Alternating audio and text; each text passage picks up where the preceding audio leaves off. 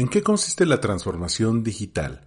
¿Qué camino es el que nos lleva a profesionalizar las empresas, hacerlas más competitivas y adoptar el entorno digital? ¿Cuál es la diferencia entre este proceso de transformación y una simple digitalización?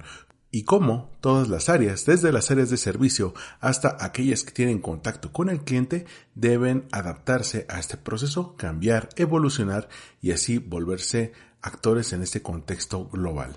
Todo esto y más lo platico con Andrés Silva, consultor digital, empresario, conferencista y gran impulsor del desarrollo y la transformación digital dentro de las organizaciones en toda América Latina.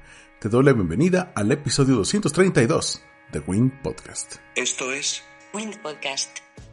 Marketing, Emprendimiento, Creatividad, negocios. Actualidad y Cultura Pop.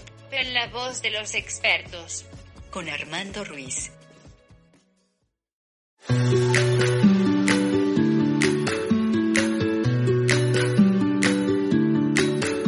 Hola, ¿qué tal? Bienvenidos a Win Podcast. Yo soy Armando Ruiz. Me encuentran en Twitter, Instagram y TikTok como Armando-MKT. Y el día de hoy tengo a un gran, gran invitado, em, eh, gran conferencista, estudioso. Em, no, no me gustaría usar la palabra gurú porque realmente es una persona que ha trabajado en esto, que se ha curtido en esto, que si investiga algo, eh, va y lo divulga, si conoce algo, comparte este conocimiento y realmente siempre está al pie del cañón. Estoy con Andrés Silva. ¿Cómo estás, Andrés? Un gusto, Armando. Muchas gracias por eh, tu invitación a este podcast que tú lideras. Oye, un, eh, ¿cómo te definirías? ¿Cómo, cómo podrías eh, definirte? Porque, bueno, tú apareces en tu bio de Twitter como conferencista, especialista, y sin embargo, muchos en el mundo del marketing te toman como referencia, e incluso ahora que están las rooms, te, te invitan a participar. Yo me defino en realidad como un estratega digital. ese es mi, si, si quisiera definirme en dos palabras, estratega digital me dedico a desarrollar estrategias digitales y eso abarca el ámbito de los negocios, el ámbito del marketing, de la publicidad, todas las disciplinas que están en torno al, al mundo digital, las abarco a partir de ese paraguas que es la estrategia y que la estrategia responde dos grandes preguntas, que es el qué vamos a hacer y cómo lo vamos a hacer. Por eso me defino estratega digital. Oye, ¿y a partir de qué momento? Digo, porque mm, digamos que existe un mundo, tú y yo conocemos un mundo previo a las estrategias digitales, antes mm, de el, que las empresas tuvieran que pensar en una presencia online fuerte, no solamente para, para ver, sino realmente para contactar, incluso para comercializar. Antes de, de esto, pues, ¿tú cómo veías el mundo de las marcas y en qué momento dijiste, este va a ser el camino a seguir? Muy buena pregunta. Por allá por el 2001 me inicié en el mundo digital, di mis primeros pasos con mi primer blog, 2001. Estamos hablando, ya han pasado 20 años, 20 años desde esa primera aventura en el mundo digital. Claramente, como, como tú también, veníamos de este mundo de los años 90, el mundo análogo, el offline, a pesar, a pesar de que Internet comienza a masificarse en el, en el planeta a partir de diciembre de, de, a ver si no me acuerdo, diciembre de 1990. Y Cuando sale al, al, mundo el WW en diciembre de 1990 y es ese famoso Big Bang digital que finalmente terminó hoy día en un universo digital con todas estas aplicaciones móviles de las cuales disfrutamos. A pesar de que esto comenzó casi 10 años, prácticamente 10 años antes desde que yo me inicié en el mundo digital, que fue en 2001, la verdad es que ya el 2002 y principio del 2003 me di cuenta de que esto llegó para quedarse, porque ya venía muy fuerte después del fracaso de las .com a mediados de, de la década de los 90. El fracaso de las .com fue, a mi juicio, la señal de que esto finalmente, post fracaso, se iba a levantar, iba a, a explotar como, como explotó desde inicios de este, de este, de, este siglo, con los blogs y después las redes sociales. Más allá de la irrupción de Facebook y de Twitter y de todas las otras redes, en general el mundo digital empezó a, a desarrollarse a tasas nunca antes vistas por todo, todo el desarrollo de aplicaciones móviles, de aplicaciones para Internet y después de la mano con el, con el desarrollo de la tecnología móvil, BlackBerry, y luego de BlackBerry, iPhone, allá en 2007, cuando Steve Jobs lanza este 3x1 llamado iPhone, y entramos en la era touch. La verdad es que 2002 ya comencé a creer en esto y con la irrupción del, del smartphone claramente era, era el desarrollo, la aceleración en el desarrollo del mundo digital en 2007 con la irrupción de, de iPhone. Así que, para resumir esta respuesta, 2002 fue el momento en el que yo dije, esto llegó para quedarse y aquí hay que estar. Es importante también lo que mencionas de, del iPhone como un 3x1, porque casi nadie lo ubica, ¿no? Que antes eh, eran tres, eh, como él, el mismo Steve Jobs decía, three separate devices, ¿no? Tres dispositivos separados. Estaba eh, un iPod, estaba un teléfono y estaba un navegador web. Y de repente lo integran todo. Pero, pues hoy en día hay cuántas cosas eh, que antes consultábamos por separado de manera offline, pues ahora lo cubre el, el, iPhone. Digo, ya tenemos estos tres, pero también tenemos cámara, cámara de fotos, cámara de video, tenemos eh, mapas, calculadora, y solamente por mencionar lo básico, ¿no? Le podemos meter toda la suite de Microsoft Office ahí. Algunos le, meten lo básico de la edición de, de imágenes como Photoshop o la edición de video. Entonces, prácticamente son ordenadores pequeños pero muy potentes, ¿no? Así es. Toda la, la, vida de una persona, de un millennials, hoy día toda, si uno quisiera resumir todo lo que tú dijiste, que es total y absolutamente cierto, por ahí leía un artículo, en, no me acuerdo si en la revista, creo que era en la revista Force, uh -huh. que decían que la vida de un millennials está finalmente en un iPhone. O sea, en un, más que en un iPhone, en un, en un smartphone. La vida de un millennials está ahí. Y todo eso que tú nombraste son cosas que finalmente esa generación, los millennials, las, las usan de manera muy, muy intensiva. Uh -huh. E incluso lo, digo, los centennials ya nacieron con esto, los millennials Exacto. todavía vivimos, digo, porque todavía, todavía, yo soy como de refilón millennial, casi por, por medio, por medio minuto, pero, uh -huh. eh, pero los millennials todavía vivieron en un mundo sin este tipo de objetos. Los centennials, pues ya nacen con, con este tipo de, de dispositivos de lo más normal, y aparte, vemos eh, que eh, en, estos se han convertido en creadores de contenido y ya cualquier opción nueva ya la ven pensando en digital como algo más, ni siquiera como un agregado, ni siquiera como algo extra, ¿no? Si, sino como, como un, un punto más, ¿no? Claro, finalmente es prácticamente parte de su vida cotidiana. Uh -huh. Por ahí, si vamos un poco más allá y nos vamos a la generación alfa, que son los nacidos del 2012 en adelante, los alfa nacieron en el mismo año, de hecho publicaba algo ayer o antes de ayer de eso, nacieron el mismo año en que se lanzó al mercado Instagram, en el que se lanzó al mercado iPad. Son la generación iPad, la generación Instagram y probablemente incluso Snapchat, que un año antes, el 2011, eh, salió al mercado. Entonces son los, los, más allá de los centennials, los eh, alfa, nacen finalmente con la telefonía, inteligente y nacen con las aplicaciones móviles. Vienen prácticamente en el ADN de su conducta y ya más que herramientas son parte de su vida. Son, su vida no se entiende sin estas, estas tecnologías. Sí, y bueno, todo se debe a que hace 20 años se hablaba de la convergencia tecnológica, ¿no?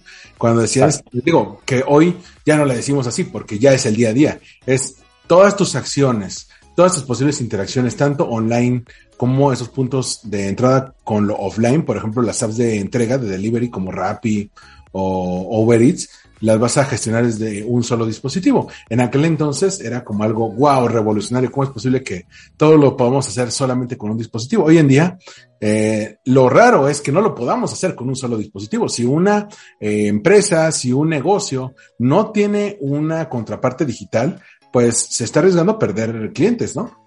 Exactamente. Mira, es muy interesante lo que tú comentas, Armando, porque si, si tú analizas este fenómeno de, del smartphone, que, que, tú bien lo decías, está hasta Office, hay, si tú colocas, y de hecho hay imágenes en Google, donde colocan todas las cosas que hay en un escritorio de los años 90 o de los años 80, todas las cosas que habían, agenda, cuadernos, calculadora, una cámara fotográfica por allá, una cámara de video con VHS por allá. Todo eso, todo lo que está en un escritorio, lápiz, todo lo que está en un escritorio, finalmente está dentro de un dispositivo inteligente como un smartphone hoy día. Entonces, como bien tú lo señalabas, todo, todo ese escritorio está solamente en un, en un objeto, en un, en un aparato que en este caso es el smartphone. Y por otro lado, si llevas este fenómeno a las redes sociales, puedes ver el fenómeno de, We, de, de WeChat. El fenómeno de WeChat, una super aplicación. A través de esa aplicación prácticamente puedo comprar, entretenerme, compartir, super aplicación. Y si uno esto, este fenómeno lo mira en Instagram, en la generación Z, y la parte más joven de los Z, los Z más jóvenes, te das cuenta que los Z no son muy usuarios de otras redes sociales más que en Instagram. Tratan de resolver todo en Instagram. Se, se, empieza a transformar Instagram en una super aplicación. Por lo tanto, por un lado tenemos el super dispositivo inteligente que es el smartphone que me resuelve todo en uno. Por otro lado, tenemos la tendencia de las super aplicaciones que a través de una aplicación puedo hacer todo. Uh -huh. Y la tendencia, si tú lo miras desde el punto de vista del comercio electrónico, Amazon es un super comercio electrónico porque hoy día en Amazon puedes prácticamente hacer de todo en comercio electrónico. Uh -huh. Y ese fenómeno es muy interesante de explorar. La gente quiere en una sola cosa que se resuelva todo. ¿Te das cuenta? Y, y esa es una muy buena señal para quien quiera emprender hoy día.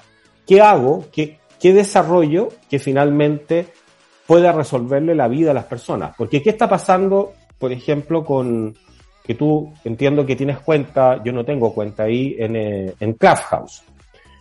Clubhouse no te resuelve todo, es una aplicación para conversar, no te resuelve todo. Pero si Instagram instala un conversatorio como Clubhouse, lo que está haciendo Twitter con Spaces, lo que está haciendo Facebook también, también lo quiere hacer, y probablemente tengo entendido que escuchaba a los expertos como Néstor, a ti también te escuché, Creo que LinkedIn también está eh, en, vías de generar este, esta, este, esta, esta forma de poder relacionarnos a través de audio, de conversación eh, mediante audio. La tendencia finalmente va hacia las super aplicaciones, hacia las super soluciones. La gente lo quiere todo fácil, en una sola cosa, resolver todo lo que tiene que resolver. Totalmente. Eh, permite que todo lo podamos ver ahí. Y, por ejemplo, Instagram eh, hizo lo que Snapchat no pudo. Me decía un, un, conocedor de redes sociales que es Ángel Buendía, que el error de Snapchat es que ancló todo su negocio en un formato de video, que son las stories. Eh, y solamente se quedó en eso. Lo que hizo Instagram es integrar su primer negocio que era eh, imágenes, ¿no? Luego le integra videos cortos como los de los de Vice, otro que también cayó en el error de solamente un formato. Luego le integra Stories, ahora le integra Reels, va a convertirse en una red social de que poco a poco ha ido eh, combinando las tecnologías de otros como Periscope, ya habíamos visto Vine, Snapchat, y las va integrando en una mega aplicación. Lo mismo está pasando con Twitter, que ahora va a tener las communities, ya tiene los spaces, va a tener eventos. Entonces, ya estamos viendo estas redes sociales que ya no son solamente para un fin, ¿no? Ya no pueden decir, esta es la red del video, esta es la red de las imágenes, esta es la red de los eh, microtextos. Ya se convierten en algo mucho más eh, enfocado a crear una comunidad, ¿no? Exactamente son, como bien decías, mega aplicaciones que integran todo, integran el mundo en un solo, en una sola solución con todas las derivadas que pueda tener, pero que se administra a través de esa solución y además que todas estas opciones de videos, de audios, todas las opciones, fotografías, etcétera, son compatibles, son compatibles absolutamente porque nacen de la, del mismo core, de la, de la misma solución. Sí, son básicamente el, el, el, la misma solución, pero con diferentes approaches. Y es que ahora que estamos hablando de transformación digital, también seguramente te ha tocado cuando eh, has trabajado con empresas que pues se habla de transformación digital y alguien dice, no, es que sí tenemos transformación digital, ya tenemos página web y presencia en redes sociales y dices, eso no es transformación digital. ¿Tú cómo lo definirías? Ah, estoy completamente de acuerdo con lo que tú dices. Es ese, esa es a la que yo denomino la trampa de la digitalización. Las personas cuando caen en la trampa de la digitalización es porque colocan las soluciones digitales, las tecnologías digitales como el gran objetivo. El gran objetivo es adquirir estas tecnologías, estar en estas tecnologías y ahí caen en la trampa y como bien tú decías, no, yo, yo estoy transformado digitalmente porque tengo sitio web, tengo e-commerce, uso redes sociales, uso aplicaciones móviles, etcétera, etcétera. Y el tema es que eso no es transformación digital, porque la transformación digital es primero cuestionarme cómo lo estoy haciendo, revisar mis procesos, revisar mis operaciones, revisar mi modelo de negocio para ver qué cosas debo modificar, qué cosas debo eliminar y qué cosas debo agregar para maximizar finalmente la experiencia de cliente, la experiencia de usuario y luego la experiencia de cliente. Y luego, una vez que tengo resuelto eso, veo qué tecnologías me van a ayudar a hacer esto más productivo, a apalancar esto que estoy haciendo a través de tecnologías digitales. Entonces, la transformación digital es mucho más que digitalización. Digitalización es seguir haciendo más de lo mismo, no modificar ningún proceso, no cuestionar mi modelo de negocio, sino que lo que ya estoy haciendo lo levanto en soluciones digitales, como vender a través de Internet con un e-commerce, como tener presencia en redes sociales para comunicarme con mis potenciales clientes. Pero no estoy modificando ni mi propuesta de valor, ni mi modelo de negocio, ni mis procesos, ni mis operaciones. Sí, no lo llegan a modificar y de hecho es algo que yo eh, me tocó escucharte hace eh, algún tiempo en un space que fue de ahí donde te, te, invité a, a dar una, a unirte a Win Podcast en, este episodio porque ponías un ejemplo perfecto, el e-commerce. ¿no? Que todo el mundo en el año pasado con la pandemia decidieron poner su e-commerce y, y, decían que con eso ya, ya, ya la habían hecho y estaban del otro lado. No, que realmente el problema no era el, el poner una tienda online, el problema era la logística, el cómo haces que cumplas los tiempos que acordaste, ¿no? ¿Cómo le logras que si le dices al cliente, esto te va a llegar en un día, en 15 días o en 15 minutos, esto te llegue. De repente vemos, eh, por ejemplo, aplicaciones como Rappi, que te va a llegar en 45, 50 minutos, ¿no? Amazon eh, con Prime se compromete a traértelo en un día, o si lo pides muy temprano, ese mismo día. Eh, Walmart en ocasiones te lo ha llegado a tardar hasta 15 días, dependiendo que vayas a traer. Pero por otro lado, ya hay mini aplicaciones como una nueva versión de Rappi o una que se llama Joker que te lo te trae ciertos productos en 15 minutos. Entonces, realmente ahí tienen que ver qué sistema es el que les permite eficientizar eso, no solamente poner su tienda. Y es lo que eh, lo que hemos contrastado con la realidad. Nada más para, digo, nada más para cerrar la idea. Hay un portal que se llama Rest of World que sacó una nota hace un par de semanas sobre el e-commerce en México.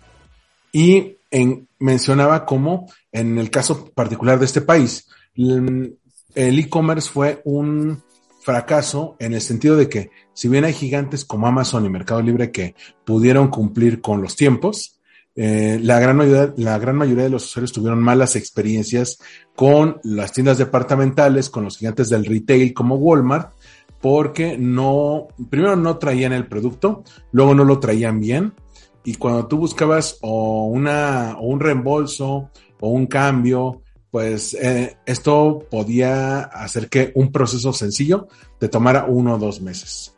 ¿Tú cómo llegaste a, ver estos cambios de transformación digital? ¿O cuáles faltarían? Bueno, efectivamente, como, como tú bien lo señalas, Armando, hay, hay, un tema que, que, es el back office, finalmente. Normal, normalmente las personas se ocupan del front office, es decir, tener el sitio web, tener el e-commerce, tener presencia en redes sociales, todo eso es front office. Pero el, gran problema o el gran cuello de botella está en, en el back office todo lo que es logística, distribución, para poder finalmente entregar el producto en 15 minutos, en una hora, en cuatro días o cinco días, tener la capacidad de cumplir con la entrega y en muchos casos llegar con el producto que realmente compró la persona, porque también pasa que las personas compran un producto A y terminan recibiendo un producto B o C, que no es finalmente el producto que compraron, que eso ya es peor aún. Ahora, para, para que eso ocurra, finalmente tenemos que alinear el front con el back office. El problema está, y cuando hago consultoría a empresas, lo primero que hago es ir al back office y preguntarles a las personas del back office cuál es su rol respecto de la experiencia de cliente. ¿Y por qué hago esta pregunta? A alguien que está, por ejemplo, en bodega, en abastecimiento, o alguien que está en contabilidad, en finanzas. En el 99% de los casos la respuesta es, señor, usted está equivocado, tiene que ir a hablar con marketing, con ventas, con servicio al cliente, esto, porque nosotros, yo que estoy en finanzas, o yo que estoy en contabilidad, o yo que estoy acá en abastecimiento, no tengo nada que ver con la experiencia de cliente. Entonces, cuando te dicen eso, voy a la gerencia general y les digo, bueno, tu empresa ahí en el papel, en la visión, dice que está orientada al cliente, que es customer centric o centrada en el cliente.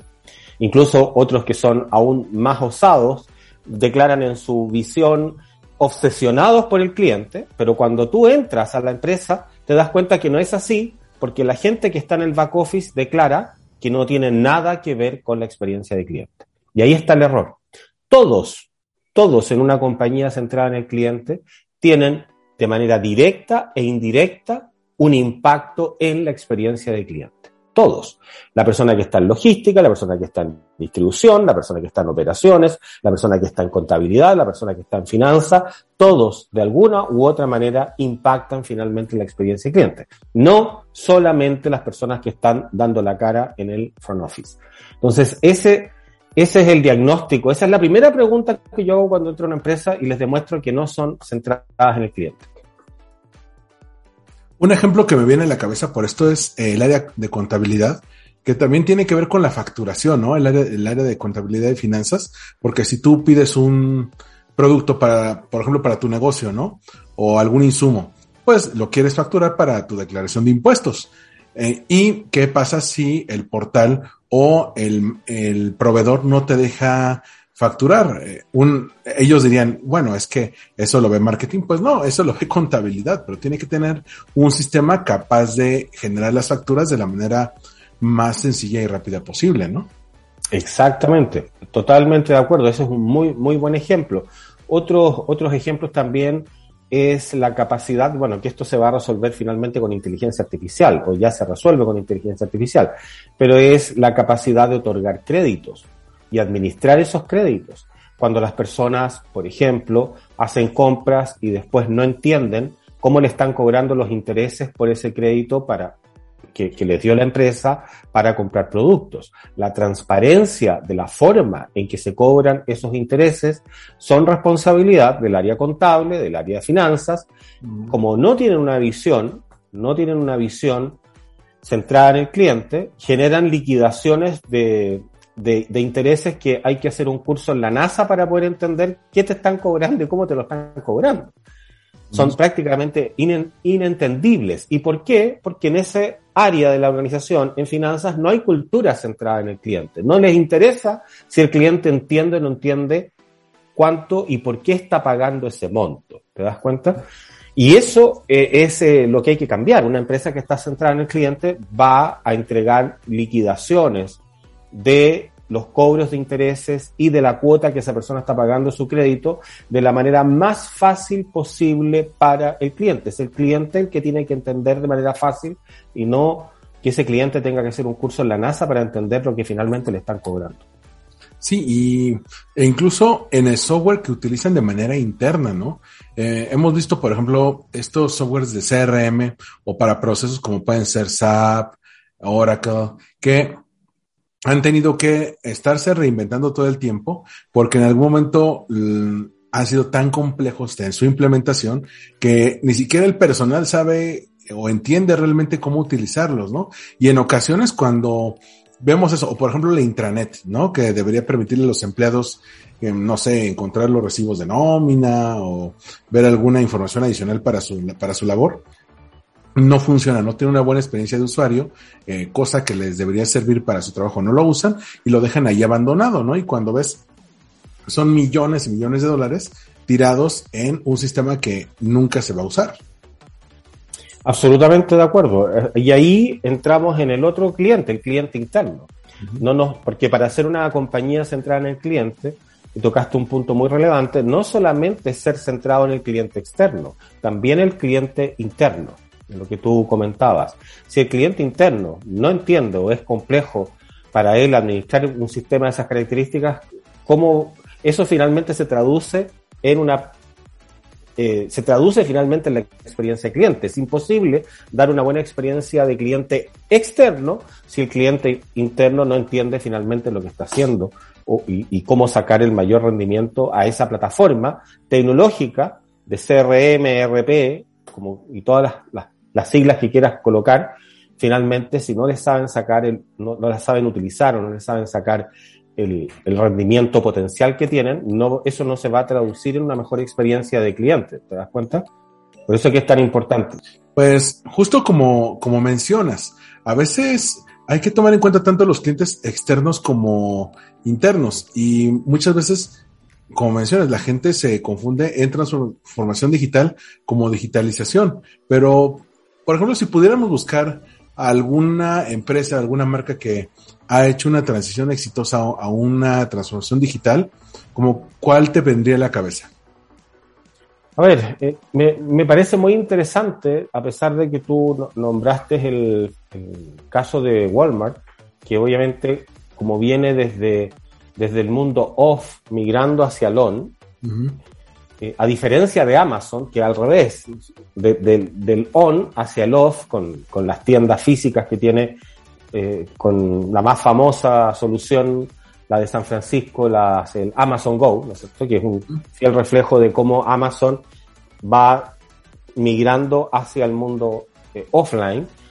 El, al caso de Walmart, que viene del off hacia el on, con, que, que, a mi juicio creo que es lo más difícil, migrar del off hacia el on, el Amazon, perdón, Walmart para mí es un buen ejemplo, un buen ejemplo de esfuerzo de poder dar una mejor experiencia de cliente a partir de este proceso de transformación que ha tenido Walmart. Porque además hay que pensar que Walmart es gigantesco. De hecho, es la empresa con más empleados del planeta, por lo menos en el último eh, informe de 2020, de dos, si no me equivoco, 2.2 millones de empleados.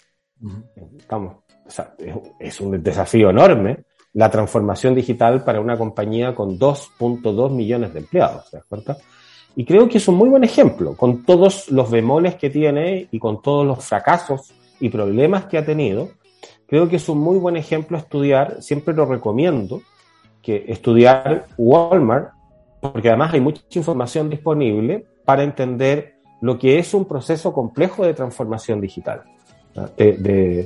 Ese, a mi juicio, es un, un ejemplo importante o, emblemático de transformación. Por otro lado, cuando uno quiere mirar otro tipo de, compañías, eh, también es interesante revisar el retail en eh, América Latina, mm, particularmente los gigantes del retail en, en, eh, en América Latina han, han intentado en un proceso de digitalización con aires de transformación digital y por eso es interesante estudiar, por ejemplo, Falabella, por ejemplo, Ripley, por ejemplo, París, que son eh, retailers importantes de, Chile y que salen o tienen brazos en América Latina, están en Colombia, están en, eh, en, Perú, también hay algo en Ecuador son eh, em, empresas que nacieron en un modelo por tiendas por departamento de los años 80, 90. Y que el primer paso fue la digitación, que es toda su papelería, llevarla o digitalizarla, la digitación, escanearla para subirla a través de respaldos digitales, luego la digitalización, factura electrónica, boleta electrónica, todo lo que son los SKU y, y los, eh, después todo lo que es códigos de barra y que esté todo en línea, todo un proceso de digitalización, sitio web, e-commerce, y ahora ya se han tenido que replantear, por ejemplo, y ese es un ejemplo de transformación digital de, explorar, que es el, Black Store o la, o la tienda, el lado oscuro de la tienda, donde tú, con este efecto pandemia, tú entiendes, finalmente, tú atiendes, no entiendes, perdón, tú atiendes a, a, la gente de Corner Shop o de Uber que van a comprar, entonces tú los atiendes por una tienda básica donde no se atiende a público general. Y ese, ese cambio en el modelo de ahora vender a través de Corner Shop, a través de Uber, vender mis productos, ya no necesito el formato de tienda de retail tradicional, porque la persona que trabaja en Corner Shop o la persona que trabaja en Uber no necesita esa, esa decoración, esa belleza, esa iluminación, ese aroma, esa música ambiental. Esa persona va, tiene que encontrar los productos que le pidieron y en el menor tiempo posible despacharlos a domicilio. Entonces, ese, ese lado o ese formato de tienda requiere un cambio en el mindset, un cambio en la forma, valga la redundancia, de pensar de, y repensar el negocio, repensar el modelo de negocio y finalmente adaptarme a los cambios que, que ha impuesto la pandemia, producto de la demanda por este servicio de delivery, que finalmente ahí tienes un buen ejemplo de lo que es la transformación digital, que es repensar el cómo lo estamos haciendo, cómo mejoramos la experiencia del cliente y luego de eso, qué tecnologías vamos a utilizar para poder hacer posible esta experiencia. Totalmente. Y bueno, con el ejemplo que de Walmart que mencionabas fue muy, eh, es muy paradigmático. A mí me parece que Walmart tiene en general un muy buen servicio eh, porque fue pionero en hacer tu super en línea. Digo, ya también lo hace Amazon, también lo hacen eh, algunos eh, supermercados de acuerdo a cada país, pero el hecho de que tú lo puedas pedir y que el mismo día te llegue y por una por un fin mínimo es, es importante. Hace poco platicaba con un repartidor de tan solo de una sucursal de Walmart en la Ciudad de México. le pedí el súper por ahí y me dicen, es un eh, tenemos al día tan solo en una sucursal 700 envíos diarios en plena pandemia. 700 y estamos hablando de que Walmart aquí en la ciudad tiene al menos unos 10 o 15 eh, o 15 o 15 sucursales y dices, bueno, imagínate la cantidad de gente que, que lo está haciendo y gente que ya no se va a bajar de ahí, gente que antes de hacer su super offline y ahora lo van a hacer online. Ahora que mencionabas el caso de Falabella, me recuerda de otra marca que, si bien nació online, muchos de sus procesos eran offline y se tuvieron que digitalizar. Eh, es el caso de Mercado Libre en Argentina, que cuando nace Mercado Libre era más como eh, un, un, una plataforma que conectaba a quienes ofrecían un producto con los que lo compraban, pero no necesariamente pagabas a través de Mercado Libre. Incluso te podías quedar de ver con alguien físicamente, le hacer la transacción en persona y ya simplemente le, le depositabas a Mercado Libre su, su cuota, ¿no? Su, su ganancia. Y después se dieron cuenta que esto les generaba muchos problemas tanto de fraudes como de gente que no pagaba, como de que, de que no podías garantizar el producto, ¿no?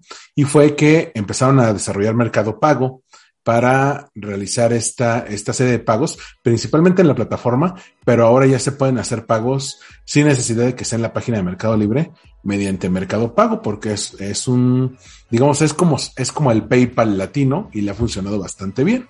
Y esto hace, junto con varios cambios que, que han tenido en la plataforma, que las transacciones sean más seguras, ¿no? Exactamente. Totalmente de acuerdo contigo, Armando. Quería corregir algo. ¿eh? Eh, me quedó dando vuelta, dije Black Store y en realidad no es eh, tienda negra, sino que es tienda oscura, el, es Dark Store. El formato es Dark Store, no Black Store. Así que lo, fe de ratas lo corrijo.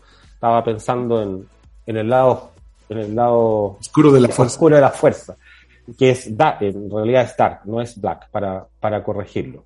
Bueno, pero muy parecido es el concepto de las eh, dark kitchens, las cocinas Exacto. oscuras, que también pulularon en la pandemia, que también es algo que llegábamos a ver, no sé si te llegó a tocar que ibas, no sé, a un McDonald's, ¿no? O a una food court en un centro comercial y veías filas de, eh, de estos empleados de delivery con sus, con sus backpacks enormes, ¿no? Sus mochilas en- enormes, haciendo fila para y uno diría, ¿por qué no dedican un, eh, un espacio, una sucursal solamente para estos repartidores? Y es ahí donde eh, surge la idea de las eh, dark kitchens, estos lugares solamente para preparar y recoger pedidos eh, sin que la gente necesariamente fuera ya a comer. Solamente está para los pedidos en línea y esto cada vez que lo escucho me vuela la cabeza. Es algo que revoluciona la industria del restaurante, ¿no? Exactamente, y ahí es, ese es un... Por eso lo, lo citaba como ejemplo de transformación digital, porque tienes que repensar el modelo de negocio.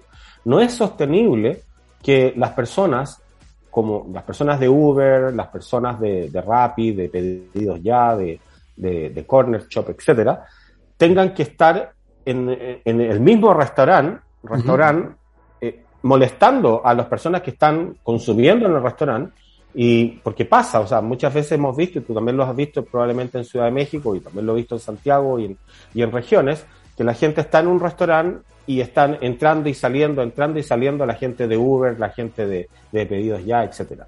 Y eso altera la experiencia de quienes van a consumir al restaurante y por otro lado, altera la eficiencia de los trabajadores de estas eh, de estos delivery para poder llegar finalmente con el producto en el tiempo en el que la persona que lo está esperando en casa llegue ese producto.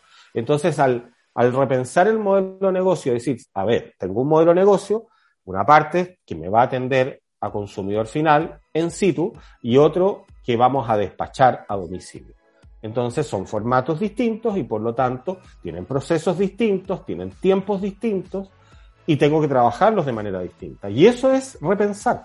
Entonces, no, la, la, tecnología viene después al final. La aplicación, la aplicación, si no la utilizo, eh, no la utilizo bien, no le doy un buen uso, finalmente me transforma, me genera una mala experiencia porque la gente de, de los delivery no puede hacer bien su trabajo y las personas que van a consumir al lugar o que van a comprar al lugar y se lo van a llevar y que van a comprar al lugar, tampoco tienen la mejor experiencia. Se satura el punto, el punto de encuentro. Lo separo y doy una buena experiencia. Por eso, la transformación digital finalmente es repensar lo que estoy haciendo para maximizar la experiencia del cliente y luego de eso veo qué tecnología me ayuda a llevar esto a, a buen puerto.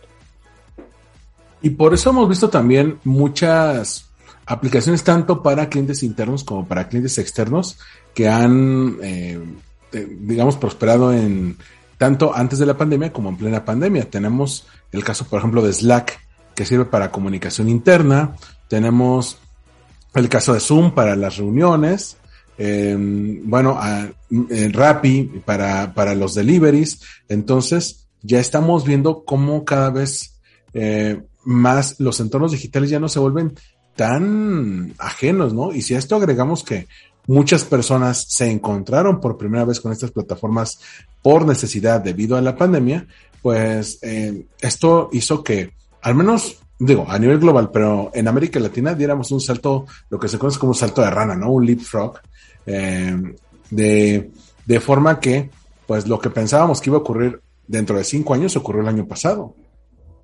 Exactamente, exactamente. Por eso, por ahí, varios eh, especialistas hablan de que el mejor gerente de transformación digital de la historia tiene un solo nombre, que es COVID-19.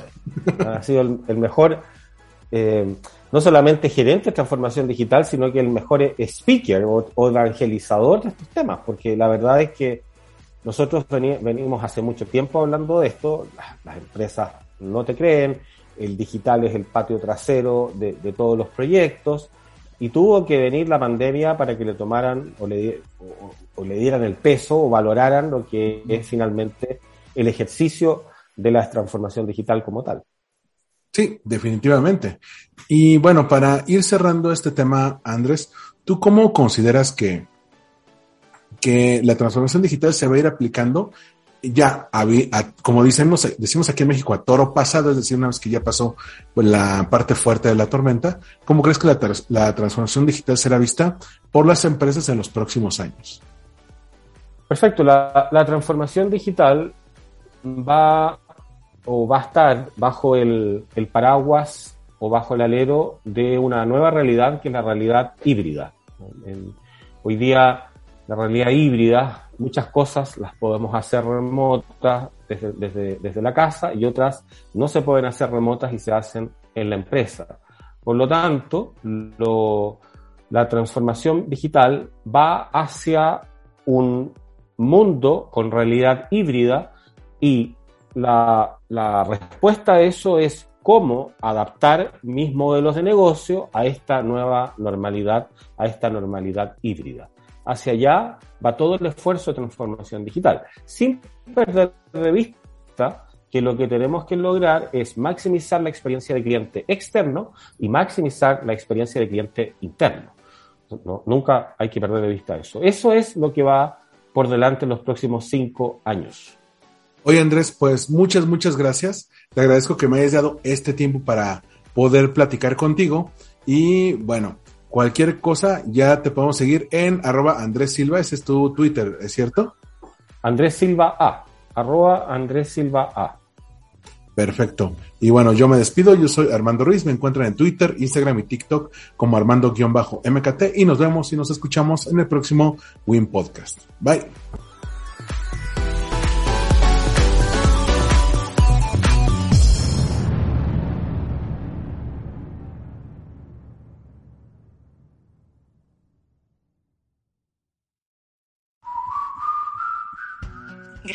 Escuchar Wind Podcast. Síguenos en redes sociales como arroba Wind Podcast. Una producción de All We Need Is Blog. Conoce todos nuestros podcasts en allwinidisblog.com.